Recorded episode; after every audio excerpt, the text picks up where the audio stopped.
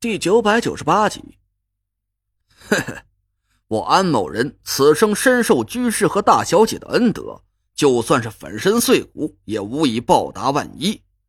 你要是想从我嘴里得到什么对居士他老人家不利的消息，小陈呐，我送你两个字：休想。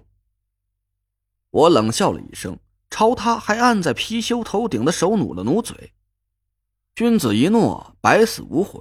安叔，你可已经是应了这场斗宝了，怎么着？我下的注你接不起？哼，小陈呐，你还年轻，没听说过斗宝的一条规矩吧？叫人死债灭。只是苦了我可怜的好女儿了，她长大了，也不需要我这个窝囊爹守在身边了。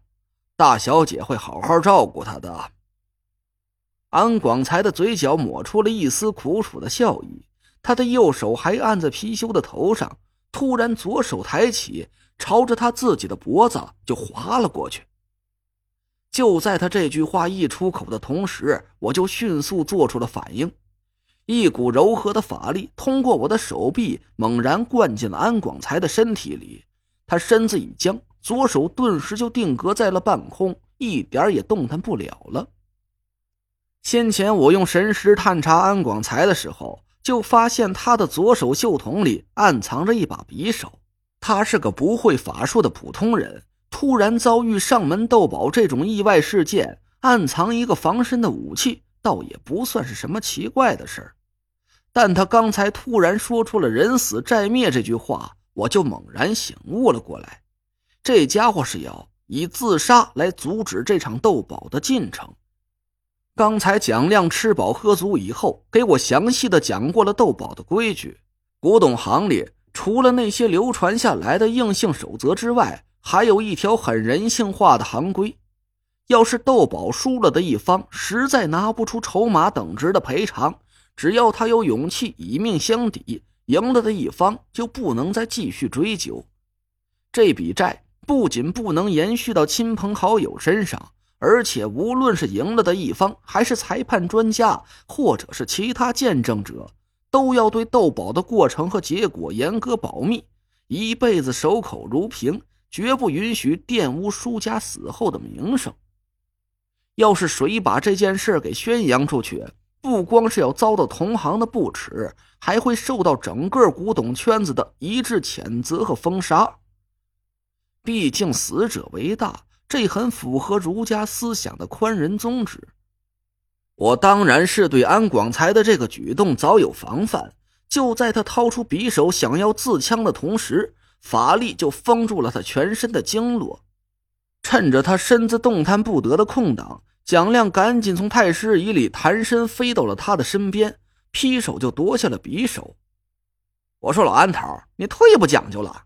你说你抹个脖子都哆里哆嗦的，手脚不利落。”你这不是害人吗？你，你知不知道，咱陈爷用法力救你，也算是违背了风水行里的规矩。他要是遭了天谴报应，我蒋秃子跟你没完。安广才一时还没从这电光火石之间的巨变中回过神来，他茫然的看着我。突然，楼上传来了一个熟悉的大嗓门：“刚才的条件，我替小安子应了。”这道嗓音虽然明显是来自一个女人，但嗓门洪亮，声音粗犷，和京剧舞台上的大花脸似的。我不用抬头就知道来的人是谁了，更何况我早就从神识之中察觉到了，他一直就躲在三楼。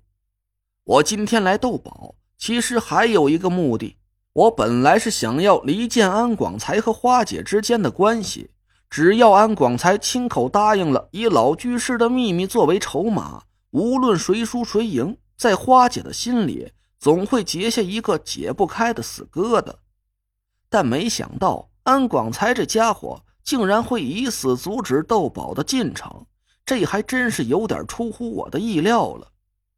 不过这样也好，既然花姐忍不住亲自出马了，那这件事也就没必要再一直遮遮掩掩的了。我一定要从他的嘴里问出我想要得到的答案。我抬头看去，花姐果然就站在三楼的围栏边上，还穿着那套墨绿色的华贵旗袍，全身珠光宝气，雍容端庄。他居高临下，眼光却没在任何一个人身上，似乎只是用鼻孔眼打量了一下眼前发生的事情。花姐，哦哦，嫂子好。我规规矩矩的朝她躬身行礼。花姐冷哼了一声，慢慢的从三楼走了下来。她压根儿就没搭理我，昂首挺胸，目不斜视，一副冷若冰霜的模样。我心里一动，这副样貌竟然像极了我在幻象之中见过的那个雍容华贵的女人。只是我能肯定，我曾经很多次看到过那个奇怪的场景。女主角的脸虽然模糊不清，但她绝对不会是花姐。花姐走到安广才身边，声音不怒自威：“小安子，平时我是怎么教训你的？让两个，哼，一个不学无术的半吊子和一个狗屁不通的外行骑在脖子上逞威风，这海宝斋的招牌岂不是成了挂在前门楼子上的烂裤衩子了？”怪不得好儿数落你窝囊，依我瞧啊，这话也不算是冤枉你。花姐的眼光扫过了安广才，那只黑漆漆的眼球里闪过了一丝凌厉的精芒。蒋亮赶紧往后退开了几步。大小姐，广才知错了。安广才像是个闯了祸的孩子似的，委屈的低着头，不敢还嘴。花姐脸色渐缓。口气也柔和了一些。这事儿啊，错不在你，我有自己的打算，就没提前和你说清楚。小安子，你记住了，就算天王老子御驾亲临，他也欺负不着我秦如花的人。好儿不能没有爸爸，青竹台也不能没有掌柜的。嗯。安广才一声就哭了起来。他的声音哽在嗓子眼里，只能一个劲儿的朝花姐点头。虽然安广才被我和蒋亮欺负的很惨，差点就一刀抹了自己的脖子，但在那一刻，我却突然很羡慕这个家伙。